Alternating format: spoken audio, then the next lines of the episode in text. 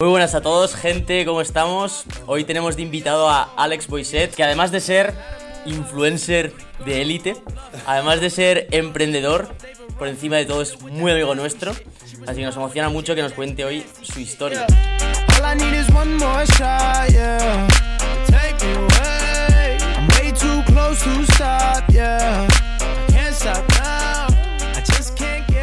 Alejandro, un placer tenerte por aquí, tío. Muchas gracias a vosotros por invitarme. Eh, estoy muy contento porque, bueno, me estáis echando flores, pero para mí sois unos referentes ahora mismo y ya lo sabéis. Os hago muchas preguntas porque lo habéis petado mucho en un mundo que a mí me interesa. Y joder, eh, es un orgullo estar en este podcast que hasta ahora solo habéis traído gente muy top. Bueno, el segundo Alex. Yo creo que aquí en España los Alexes tienen algo especial porque vamos a buen ritmo. Nada, aquí estamos. Pero, tío, Alex, para mí esto es muy especial porque, aunque la gente no lo sepa, yo creo que hay un vínculo bastante fuerte entre nosotros. Primero de todo, fuiste una inspiración para nosotros. Eh, cuando Alex y yo, mi Alex, Estamos en nuestra fase inicial de microinfluencers, wannabe influencers. El Alex era, era la referencia número uno en España. Vivía la vida de ensueño, Cabrón. era, lo- era todo lo que nosotros queríamos ser. abdominales, los viajecillos, hermano, ganaba dinero haciéndolo y yo diciendo, va, ¿qué hago yo en casa? ¿Sabes? Ahora mismo, una envidia absoluta, pero yo, enlazando con todo eso, es, no tengo ni idea, en plan, yo me acuerdo que te empecé a seguir de hace mucho, pero no tengo ni idea de cómo empezaste, en plan, de dónde vino todo esto. Buah, empezamos por, por los principios. Porque, ¿qué edad tienes? Tengo 28 años. 28, vale. Y nosotros nos conocimos en persona, yo creo, con 24 o 25 yo. A ti te conocí en la Marbella, creo, casi seguro, patinando. Con ¿Patinando? Beltrán, creo. No me jodas. Eras colega de Beltrán Hostias.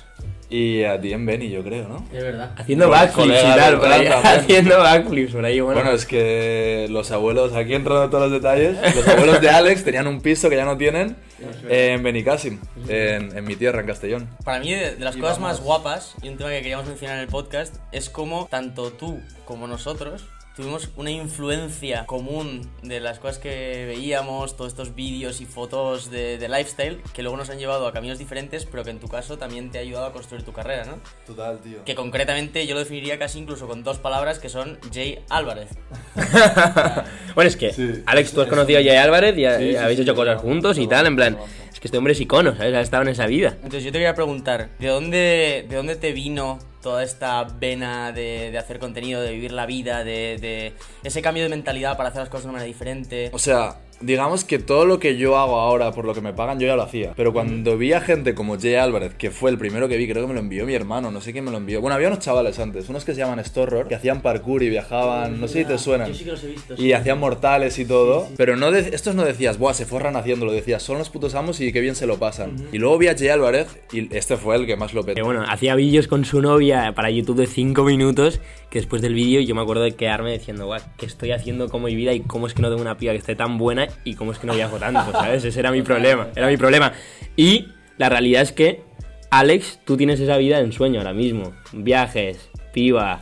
eh, y bueno, y, y- y te pagan por ello. Entonces, ¿cómo empiezas? Yo digo, coño, estoy viviendo ya, no la vida tan a gusto como ahora, pero digo, joder, hago todo lo que hace esta gente, yo lo sé hacer, ya lo hago, tío. Y un chaval de Castellón, en plan, Sí. ¿cómo te, te empiezas a inspirar? En plan, ¿qué ves para...? O sea, yo estaba en Castellón y yo me sentía un poco como... I don't belong here, ¿sabes? misfit, ¿no? Un sí, sí, sí, sí. Como... yo- la gente que está a tu alrededor es como... Estudia hasta que cumples 17, haces la selectividad, sacas la nota que necesitas para tu carrera, luego haces tus cuatro años, luego te pones a, a currar y, y- y- y- No, tío, no, no, tío. O sea, o sea tú, tú tienes una inspiración alrededor tuyo o tú mismo puedes llegar a la conclusión de que no quieres vivir esa vida, ¿no?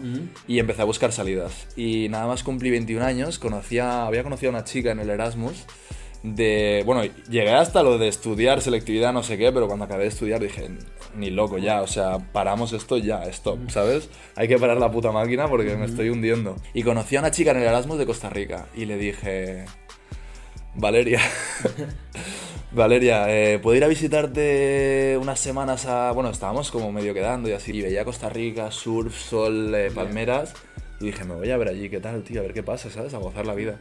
Y me fui. Me fui a Costa Rica, empecé a trabajar de maestro, que esto no lo sabe casi nadie. Pero resumen, vamos a intentar hacerlo corto porque tampoco... Pero bueno, para que la gente vea que puedes darle mil vuelcos a tu carrera, estudié magisterio infantil y pues mírame ahora, eh, nada que ver. Estoy montando una empresa, trabajo de influencer, o sea... Qué loco, qué loco. Entonces te vas allí a dar clases a, a Costa Rica, ¿no? Me voy a Costa Rica, estaba de profesor sustituto, digámosle, en el Liceo Francés de Costa Rica. Me pararon por la calle a los seis meses o así para currar de modelo. Empecé a currar de modelo allí, en El Salvador, hice como, hacía, iba haciendo curros allí. Estuviste ahí un buen tiempo, ¿qué? Por... dos años. Qué loco, hermano. Y empecé a tener seguidores allí, pero tampoco mucho, llegué como a 8K, 9K. ¿Te empezaba a seguir peña de allí o era gente de España que enviaba tu vida por ahí? Pues nunca me fijé, yo creo que era más gente de allí. Qué loco. Yo creo que era más gente de allí. De hecho, en los vídeos, cuando voy a Costa Rica, así me dicen, hostia, Costa Rica, has vuelto, no sé qué. Que subías fotitos en clase y tal, sin camiseta, ¿cómo funcionaba eso? ¿Cómo funcionaba No, eso? los- no, pero me subían sobre todo los seguidores de- del curro de modelo, yo creo. Que la gente sabía que era modelo en Costa Rica. Y luego subía vídeos. No subía casi fotos mías, tío. Subía fotos de, yo qué sé, de lejos, en una bici, palmeras, yo qué sé, tío. Cosas que subías antes y tenían un montón de likes. Y luego sí que volviste a España y Y empezaste luego volví a España, y luego volví a España y ya me lo tomé más en serio. Dije, hostia, eh, veo aquí posibilidades de ganar dinero, vamos a darle caña a esto. Y en ese momento, en plan, no había tanto influencer o el concepto de influencer de peña ganando ya dinero de esto. Sí, Sí, sí, sí, yo, yo fui de los que empezó más tarde, ¿eh? Sí, Yo fui de los que empezó más tarde. pero influencer en general o el mundo del lifestyle también dirías. Eh, bueno, es que no, había, no era igual tan el rollo este Jay Álvarez, digámosle, como le habéis llamado. Era un rollo más blogger español. Pero en España había un montón de, yo qué sé, Dulceida, eh, Daniel Illescas. eh, había mucha gente con seguidores, tío. Y entonces llegas aquí y full Instagram o ya te metes en YouTube a la vez. Eh, había hecho vídeos de YouTube que creo, creo que están borrados. bueno, no están borrados, están en privado. Que creo que están en privado, muy, muy bestias. ¿Qué eran? Estaban en inglés y hice un par, tenían como 2000 o, o visitas. ¿Y de así. qué hablabas? En plan, era rollo Era lifestyle. mi vida, tío. No, eran, o sea, eran vlogs muy randoms. Era yo con una cámara grabando mi vida, lo que hacía en Costa Rica. Y en uno comprábamos una moto por 90 euros, que nos costó la moto muy reventada. La arreglábamos, se nos rompía. Luego íbamos a una catarata que estaba guapísima. Y ya está, no sé, tío, movía así. Conocí a Daniel Illescas, y no sé si lo sabéis. Tuve- Luego estuviste una temporada haciéndole vídeos para su canal de... hacía vídeos para su canal con él, viajábamos juntos y luego hicimos un vídeo también a la vez mientras seguía grabando con Dani, hice un vídeo con Joan Margarit que se llama June 20. ¿Lo habéis visto? Mm. La Con Lamborghini, Ah, Charlie Jordan. Este era, ah, con la Charlie Jordan. Buah, este es mítico, hermano. En el hotel, sin camiseta Sí, y tal. sí, yo me acuerdo, sí, sí, brother. sí, sí. Ah, este fue guapo, este fue guapo. Coño, entonces ya, Ya, ahí. y ahí empezó a despegar todo. Ya, qué loco. La gente cuando vio el vídeo ese vio las vibes. Todo esto has mencionado a tu hermano antes, pero en plan, el viaje a Costa Rica y tal, Miquel, Miquel estaba en España. Estaba en España. estudiando, magisterio todavía. ahora No, él Ingeniería, no. Él una ingeniería. Ah, hostia. Ingeniero en diseño industrial y desarrollo de productos. Y él cuando vio que hiciste tú toda esta movida de Costa Rica, modelo y tal, en plan, también le gustó, te decía que quería hacer lo mismo, ¿qué Yo fue le, la di- vibra? yo le dije, yo había trabajado, claro. Yo había trabajado como maestro, trabajaba de 7 y cuarto de la mañana a 4 y cuarto cada día. Ya. Eh, respeto mucho a la gente que, que lo hace y que le gusta. Y de- es más, o sea, yo si, si te mola de locos, pero para mí no, no servía, ¿sabes? O sea, yo cada, saber que mañana lo mismo, al otro lo mismo, dentro Ya. de 5 años lo mismo Ya. y con 50 euros más de salario, Ya. no, no, me, no me motivaba. A mí me gusta como, como crecer, ¿no? Sí. Y entonces vi que un trabajo, digámosle, llamémosle normal, no me llenaba tanto y le dije a Miquel, eh, mira, me ha salido esto, prueba en Castellón. Y entró en una agencia y empezó a hacer cositas. Y claro, yo en cuanto vi que él le podía ayudar y que él también podía dedicarse a lo mismo, le dije, Gas. vamos para adelante, tío. Y, y a él le rentó, ¿no? Él él le dijo, bueno, mucho, claro. follen a la ingeniería y vamos, vamos a por esto. Llevamos, eh, pues yo qué sé, todo el estilo de vida este de querer viajar, eh, dar vueltas desde acantilados, eh, hacer cualquier deporte extremo que, que te mole, surfear, patinar. Lo llevamos haciendo desde antes de que tuviéramos móvil, ¿sabes? Cuando grabábamos con las handicam estas, con el ojo de pez este que se movía de estar talado, Qué épico, qué épico. desde siempre. Y luego pues empezamos a grabarlo y, y nos fue muy bien juntos. Y gas, y desde entonces rompiendo el mundo, ¿no? Yo me acuerdo, yo cuando vi ese vídeo, la envidia desde casa empezó a, a crecer, ¿sabes? Yo estaba ahí diciendo, uff, es que yo estoy en una piscina. Cabrón, estabas en Bali, tío. No, ya, ya está, ya está, ya está de vuelta, ya está de vuelta. Entonces mi vida, mi, mi vida tiraba normal. Pero coño, que ya yo desde ese momento os empezaba a seguir y también se puede decir que la manera de que nosotros, como hemos vivido el contenido, en plan, siempre decimos, ¿no? Que empezábamos con toda esta fase, que Alex hacía vídeos para empresas, yo era un microinfluencer wannabe, ¿no? Y todo esto al final es lo que ha inspirado a lo que hacemos hoy en día y con la marca, tío, porque el contenido ha sido la baza principal que nos ha empujado mucho y sin toda esta inspiración no habríamos llegado aquí. Mm, ¿Qué consejo darías a una persona que esté intentando crecer en Instagram? Porque yo siento que muchas veces en torno a una marca, a la gente también le surgen estas preguntas, pero en torno a una persona haciendo contenido, haciendo fotos de sí mismo, es un poco el, el nuevo trabajo de un sueño que tiene mucha gente, el poder dedicarse a la vida de, del influencer, que se ve bastante atractiva, al menos desde fuera. ¿Tú qué consejos darías? El, el primer consejo para mí, antes de decirlo de Instagram, porque es verdad que si no, si no lo piensas, creo que vosotros habéis hablado de esto, pero si tú no lo piensas, ah, hoy en día dices, hostia, quiero ser influencer, o quiero ser youtuber, o quiero ser streamer, o igual que de pequeños mucha gente decía, quiero ser futbolista, quiero ser surfer. Pues, ¿no? Tú vas eh, persiguiendo, surfeas, ¿no? Persigues tu sueño igual un poco, igual no tan, tan fuerte como cuando eres mayor, pero después te das cuenta de que eres mejor en otras cosas, ¿no? Igual, y, y dices, hostia, si se me da mejor esto y igual no es mi sueño al 100%, pero es mi sueño al 80%, es la polla también. ¿Por qué no voy a perseguir esto que se me da mejor y, y, y- y- y me gusta también? ¿no? Y eso es lo que te das cuenta cuando eres mayor. Entonces lo que quiero decir, antes de enfocarte en, en Instagram y crecer en Instagram o TikTok o lo que sea, creo que es importante también muchas veces pensar, que se nos olvida, qué se, qué se me da bien y qué me gusta hacer. No solo qué me gusta hacer o a quién admiro, qué se me da bien, porque yo no soy skater profesional, ni mucho menos, y es lo que quería hacer. Y la gente dice, hostia, has triunfado, lo petas que flipas, estás cumpliendo tu sueño.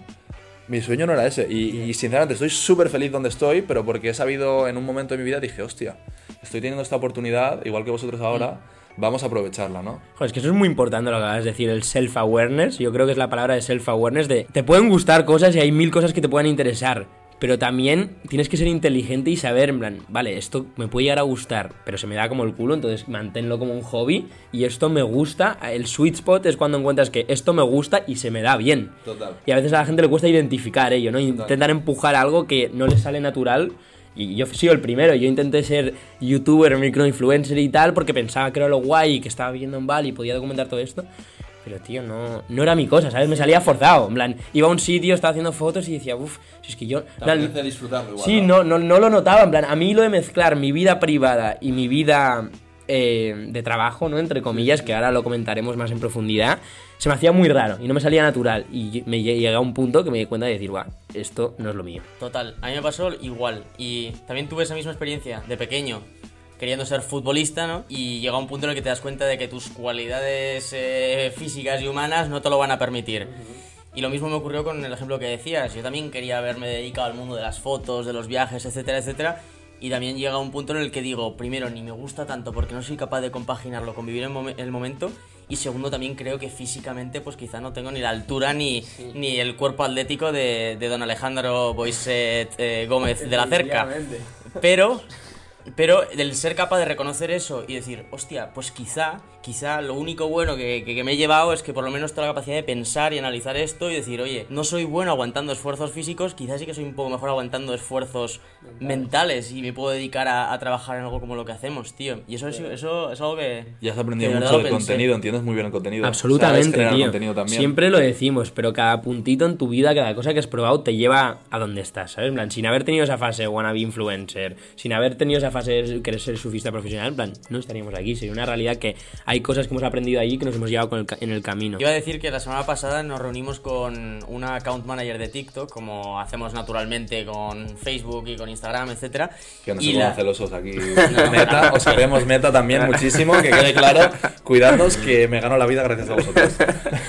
Concretamente esta chica de TikTok me dijo una frase que se me quedó súper grabada, que era que TikTok lo que ha hecho es democratizar la creatividad.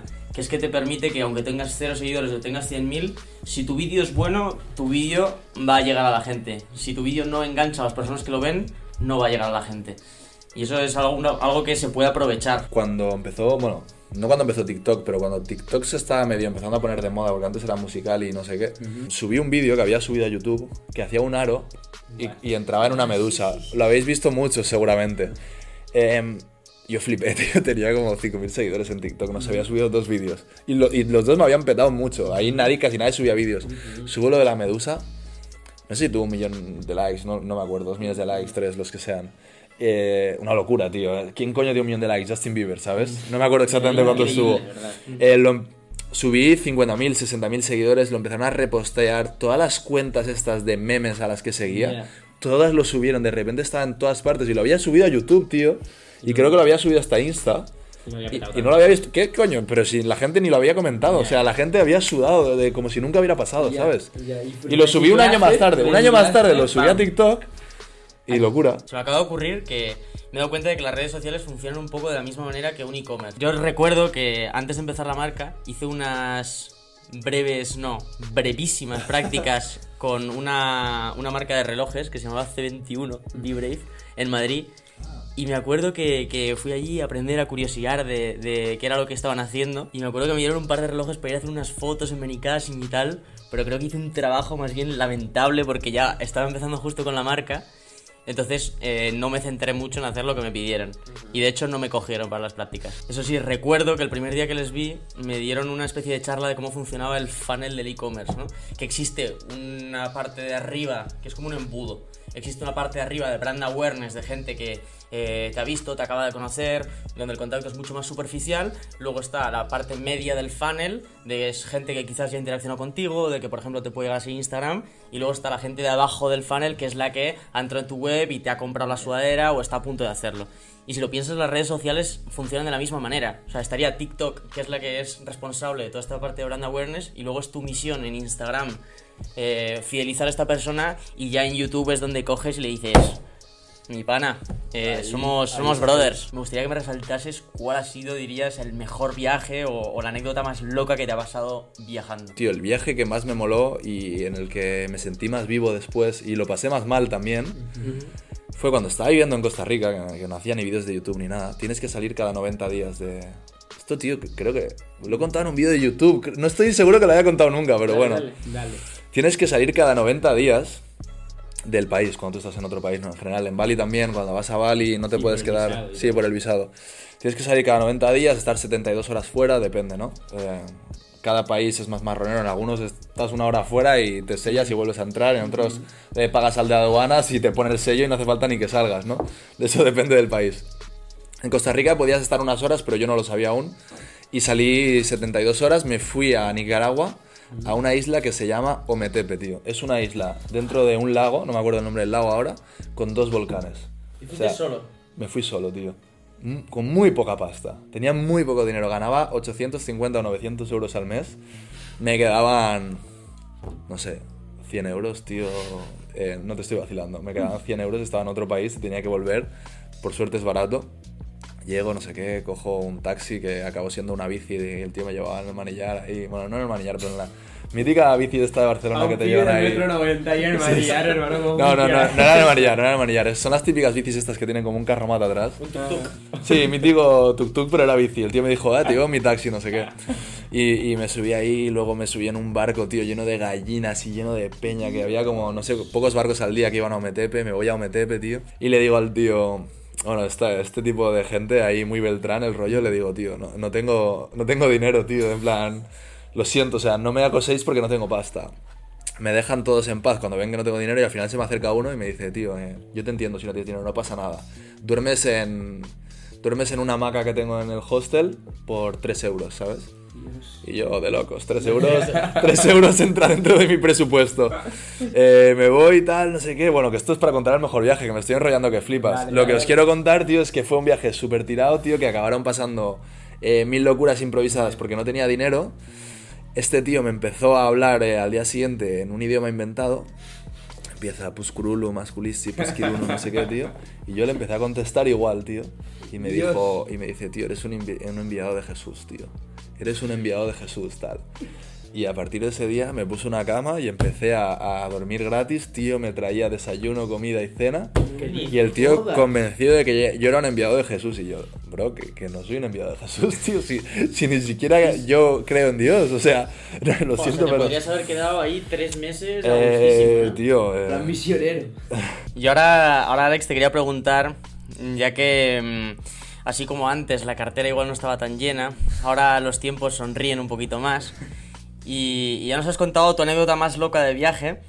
Ahora quiero que me cuentes qué es lo más loco por lo que te han pagado como, como influencer. Yo no tengo filtros y una vez un tío me escribió. Un saludo si estás viendo esto. Eh, le gustaba, tío, que la gente aplastara cosas grandes con sus pies, tío. Y el tío eh, me escribía, no sé qué, tal. Me dice, oye, ¿cuánto, ¿cuánto me cobras por un vídeo aplastando no sé qué, tío? Cosas grandes. Y le dije... No sé qué le dije, 200 euros. Y me dijo, no, 100. Y le dije, venga, va, 100. Negociando. Y me fui, tío, me compré un, un melón. Le gustaban las cosas grandes, tío. Con calcetines puestos, que los calcetines, al final el negocio me salió fatal. Unos calcetines Nike o Quicksilver que deben valer 5 o 10 euros, no sé.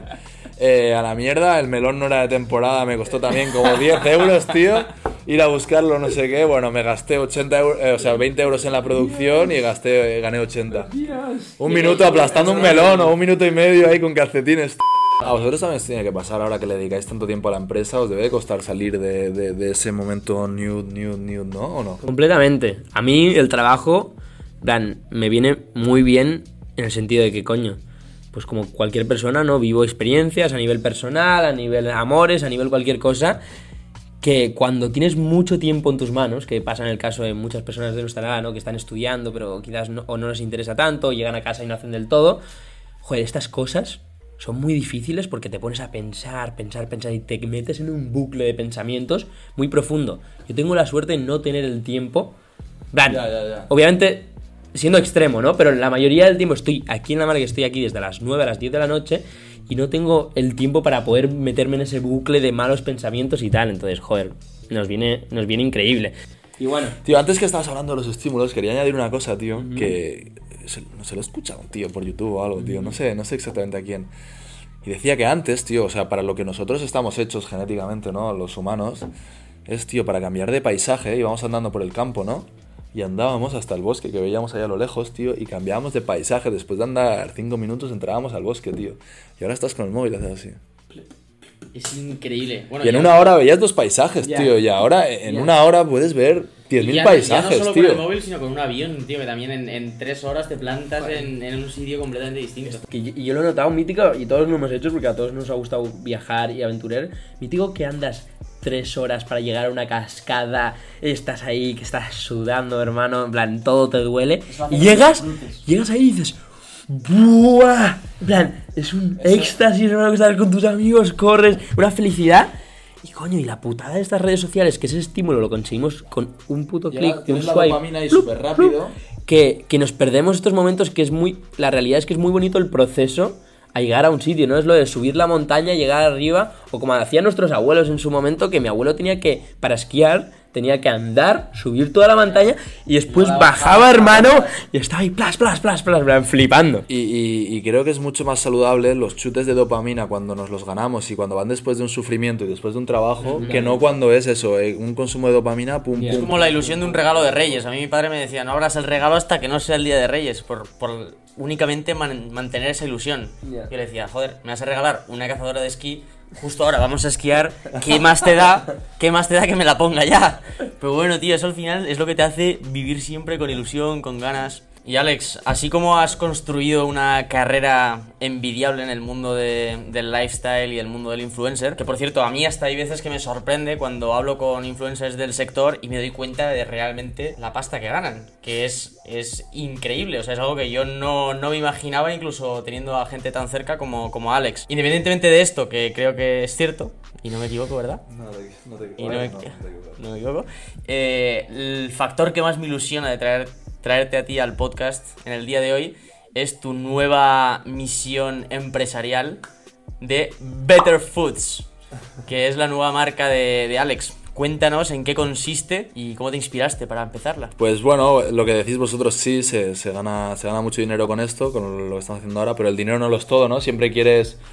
Yo creo que las personas queremos aportar algo más al mundo y yo siempre he estado muy metido en todo lo que es deporte, alimentación, cuidarse, sentirse bien, ¿no? Poderse sentir uno bien durante muchos años y cuando investigas y aprendes y y investigas, lees ciencia, lees estudios, eh, te, te- te interesas mucho por el tema, tío, te das cuenta de obviamente el deporte es muy importante, el estilo de vida, ¿no? No fumar, etcétera, pero de cuán importante es la alimentación y, y cu- cuánto nos están, o bueno, vamos a llamarla así porque al final nos están envenenando y hay empresas eligiendo esos ingredientes, tío.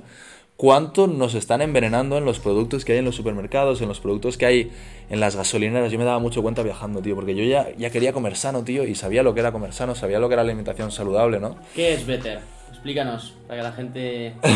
Better es, Better es una marca que he fundado con, con mi socio Adri eh, de alimentación saludable. Y más que una marca, es, a mí me gusta decirlo, esto lo dice Eura también, no quiero robarle a nadie sus ideas, pero Bernat, cuando lo dices me encanta. Él, él habla de, de una misión y después hay, hay una empresa detrás de esa misión. Y para mí, eh, no lo digo para vender la moto, es 100% esto. O sea, nuestro objetivo es educar a la gente y darles la posibilidad de comer lo más sano posible siempre, siempre que puedan. Ese es el objetivo de la empresa. Y después nacen unos productos detrás de Quiero él. decir que me encantó el ejemplo que ponías cuando me explicaste lo que buscabas para Better, que era que tú, pues en muchos de tus viajes acostumbras a parar en gasolineras y te diste cuenta de que no había, eh, cuando tú parabas en una gasolinera, no había una alternativa saludable para esos snacks. Sí, sí, no, no, no he podido- verdad, porque tú estás en una gasolinera y las opciones... No, no he podido traer. Reducidas. Pero vamos simplificándolo. Imagínate, no tenemos las barritas, no he podido traer barritas. Pero vas a una gasolinera, quieres comer algo rápido, ¿no? Vamos a decirle una barrita, rosquilletas, eh, oreo, lo que sea, ¿no? Vas, tío, coges eh, el producto, lo lees, tío. Primero hay una lista de unos 30 ingredientes, pero bueno, podrían ser saludables los 30 ingredientes. Podrían ser cosas que nos comeríamos solas y son saludables. Pero te los lees y 20 de esos ingredientes, si te los comieras solos durante un día igual, te morirías, tío. ¿Sabes? Y si te los comes en, en una receta durante 10 años, vas a aumentar en un 66%, ahora no me sé los números, pero en, en Better están, en un 66% la- tus posibilidades de sufrir cáncer, tío. Y ahora, bueno, igual no, igual no me va a pasar a mí, pero cuando se muere un familiar tuyo, tío, de cáncer, y dices, hostia, esto podría haber sido evitable con una alimentación saludable, dices, hostia, igual sí que me hubiera molado comer más sano, ¿sabes? Y nada, pero tío, de verdad, muchísima admiración hacia, hacia este proyecto porque no solo el tema de la comida, que lo he probado, está muy bueno. Bueno, ahora la crema no la he probado, entonces vamos a hacer una mini degustación ahora. Pero, joder, tío, el marketing, que yo creo que al final hay dos cosas esenciales para una empresa, ¿no? Es el, el producto y el marketing. El producto, excelente, y creo que el marketing, tío, lo estáis haciendo muy guay. Plan, estáis metiendo mucha caña, y porque es una gran misión después, ¿cómo hago que barritas y Nutella, en plan, sea entretenido a nivel de contenido y que, que la gente le, le preste atención, coño, y estáis petando. En plan, las cosas van muy bien y lo estáis haciendo muy potente. Y creo que estáis tú y tu socio, ¿no? Y alguno más. Sí, hay un, un chico de diseño, Julio, eh, ¿Qué os trabajando decían? muy duro. Espera, voy a hacer un shout out aquí al equipo, a un shout out al equipo. Porque, joder, están trabajando ahí en la sombra, Dale, tío. dale, dale, dale. Adri currando muy duro también. Julio también. Y Alejandro, tío. Alejandro que nos ayuda mucho a contactar fábricas, a desarrollar, porque, tío, no, o sea, para, para esto, tío, tienes que hablar con Ya, ya. 50 fábricas antes de conseguir a alguien que, que apueste por ti. Y, tío, todos los que han apostado por nosotros están triunfando a otro nivel y somos los números uno, los que más han crecido en toda la historia de, de la fábrica en la que estamos. Somos los que más han crecido en la historia más rápido. Están súper contentos con nosotros. Somos unos mindundis al lado de gente como, no voy a decir, no, no sé si puedo decir nombres, pero bueno, gente como Carrefour, gente, gente, no, se puede decir, tío, ya luego que pase lo que tenga que pasar, gente muy tocha como Carrefour, tío, empresas internacionales, son número uno en esa, o sea, digamos que hay categorías con el trato con el que tienes, ¿no? Con- Cómo te tratan, tío. Bueno, nosotros intentábamos, a mí no me gusta mucho vender la moto, pero es importante, ¿no? Tienes que vender un poco la moto y tienes que... que joder, al final nos ha ido mucho mejor de lo que les vendíamos la moto, también he de decir. Pero, tío, te da miedo y a mí por lo menos no me gusta ir muy sobrado ahí. Hay mucha gente que se le da de puta madre. sí, sí. Y luego son unos paquetes. Total, total. Pero venden la moto que flipas. Pero yo no podía ir ahí y decirle, somos los putos amos, lo vamos a petar, vamos a facturar 3 Ya, millones este año. Yo no podía así. Yo, yo contaba los números que tenía. Pero bueno, también hablaba de ejemplos. Yo ponía muchas veces de ejemplo de, de Nude y otras marcas ¿no? de- de- del sector. De cómo lo había petado gente joven como nosotros y cómo había una necesidad y el sector de la alimentación no lo había hecho nadie. Esto sí que lo contaba. Iba intentando hablar de forma positiva a- a- de, de nuestra marca, pero claro, tío, veían a un chaval de 28 años que. Que es, pues vamos así vestidos, tío. Ellos no van así vestidos, ¿sabes? Ellos no van así vestidos, tío. Esto no lo entienden, tío. No entienden que. que los nuevos ricos llevan nude. Todos grandes, no, no, no. y, y, y- y no nos creían, tío. Les costaba.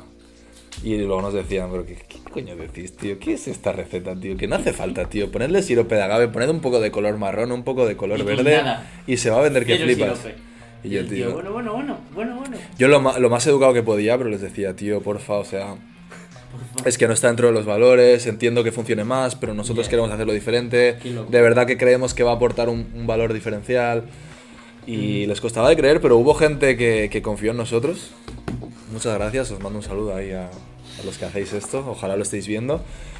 Y, y- y gracias a ellos, tío, hemos podido salir adelante. Ellos sí que confiaron en nosotros desde el momento uno.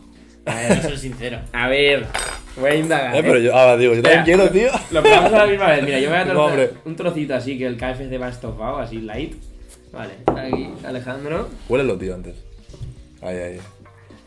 Y yo soy muy fan de Nutella. Esto se diría es la equivalación a la Nutella. Podemos decirlo, sí, nuestro objetivo es dar una alternativa saludable a cremas como la Nutella o, o la nocilla. Y que la puedas disfrutar igual, tío. Buah, está buena, ¿eh? Y, yo voy a ser muy positivo. La Nutella, o sea, la Nutella es un sabor espectacular. Tío, Acei- está azúcar y aceite muy de buena, palma. ¿eh? Yo no lo había probado. Las barritas soy gran tío. fan. Recuerdo cuando las sacasteis fui a, a una atmelier ahí y arrasé con, con la Buah, estantería. vi la foto, gracias, tío. Pero esto no lo había probado y está Está muy rico, tío. Está muy rico. Y de verdad, bueno, es que ahora ya va a parecer que lo digo porque estamos aquí. ¿no? Sí, él, él suena más creíble. Tú que vienes del KFC, tú creo que eres... Él es muy fan de los ultraprocesados, no sé. Habla sincero, tío. Pam. De verdad está Sí. muy bueno, tío. De verdad está muy bueno. Pues muchas Aprobadísimo. gracias. Aprobadísimo. Hay, hay mucho. Dale, dale, sin miedo, tío. Hay, hay mucho. Lo que pasa es que yo también quiero un poco, si puedo. Ha- Hay, hay, hay mucho trabajo detrás, tío. Bueno, te decía, dos años, tío. Y joder, cuando compites con gente que, que no tiene filtro en los ingredientes, competir con sabor, tío, y, y textura, obviamente, es, es muy difícil. Sí, sí. Y, y la, la textura de la Nutella nunca la vamos a conseguir.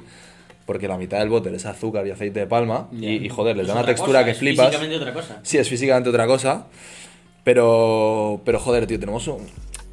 Voy a hablar muy bien de mi hijo, pero es mi hijo y le voy a hacer la pelota porque lo Ah, amo, tío. ah. Hemos conseguido un sabor del que estoy muy orgulloso, tío. Tenemos un sabor, utilizando fruta, tío. Hemos conseguido un dulzor que... Es increíble. Bastante fresco, sí. Y ahora, dicho esto, voy a pegarle yo. Uf, Madre. Uf la echaba de menos, tío. Estaba en Bali sin, sin poder... ¿Qué, ¿Alguien quiere más? ¿Tú quieres más? Sí, sí, sí. Antes de... Y yo quiero decir que, que todo mola mucho y hemos hablado más bien del producto. Pero a mí también, yo también admiro mucho el concepto de, coño, tú estabas viviendo ya influencer cómodamente, entre comillas, ¿no? Al final se puede decir que, que estás en un buen punto.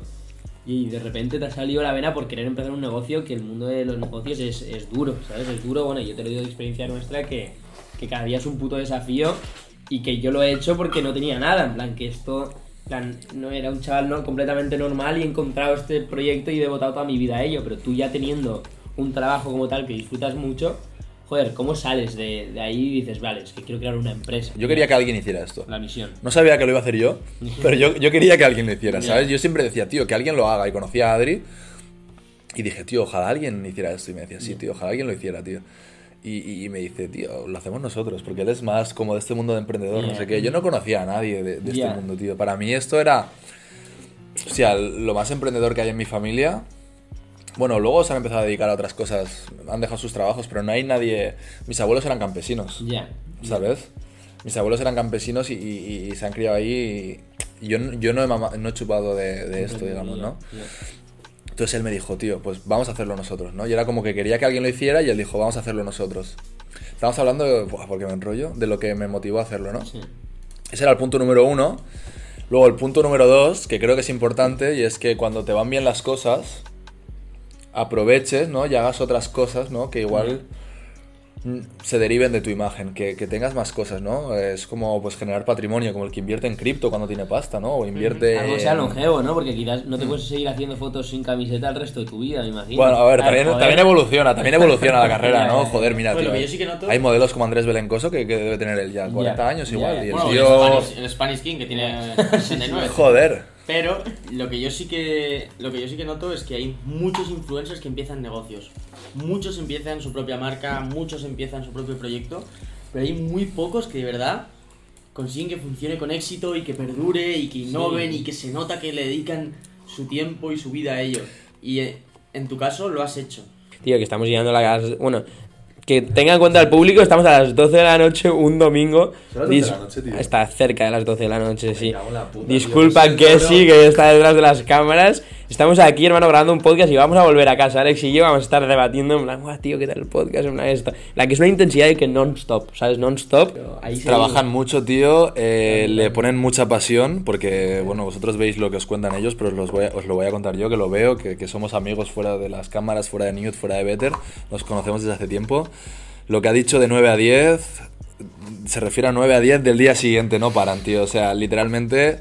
Total, pero con una oficina como esta que tengo ganas de enseñar a todo el mundo. upgrade, ¿eh? Da gusto, te lo juro. Mi nivel de felicidad ha subido un puntito, tío. Un puntito extra por, por estar trabajando con mi pantalla, sentado con el equipo, con una oficina que entra luz. Es O increíble. sea, ha sido un upgrade genial. Y para concluir, no sé si alguno de vosotros quiere comentar o tocar algún tema más, ¿no? Pues por mi parte yo quería decir que como nos conocimos patinando, ¿no? Es verdad. Acabamos de instalar una nueva rampa de skate aquí justo en nuestro backyard. Que a los, a los vecinos les ha flipado. Sí, man. cero, cero, cero, que básicamente al- al- a los dos minutos de instalar la rampa de skate y ponernos a patinar salieron 17 vecinos a la vez. Dijeron, ¿qué coño es esto? La gente se pone a gritar, patinar, patinar, patinar.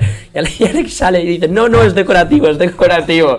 Y sí, se han cagado bastante nosotros. Pero bueno, cinco minutitos de skate. Yo quería decir, nos echamos, a- para concluir el episodio, nos echamos una mini sesión a rampa de skate y ya, tío, ya tío, cerramos, ya cerramos, ¿no? 100%. Oye. Yo solo quiero decir que Better es un proyecto en el que confío de verdad muchísimo y que es de las pocas cosas que me han ilusionado y que, a pesar de pensar el 99,9% del tiempo en Nude Project, es como que siempre tengo una vocecilla que de vez en cuando se me ilumina y te y escribo y te pregunto. audios para darme consejos, tío, y lo agradezco mucho. 100%, más que consejos, ideas de cosas que voy pensando, porque creo que las posibilidades son infinitas, tío, y la capacidad de poder crear productos healthy, que no solo sean snacks, sino de cualquier tipo, podéis llegar hasta donde os propongáis. Así que a tope mi pan. Muchas gracias, chicos. Uy, Perdona. pero un placer, tío, un placer tenerte, de verdad emociona mucho. Un poquito de skate, eh, y muchas gracias, estoy muy contento. Para mí es un orgullo, lo digo otra vez, que me hayáis invitado. Y gracias a toda la gente que Vámonos, vámonos. Vamos a probar la rampita de la familia Newt que tengo muchas ganas. Let's go. ¡Oh,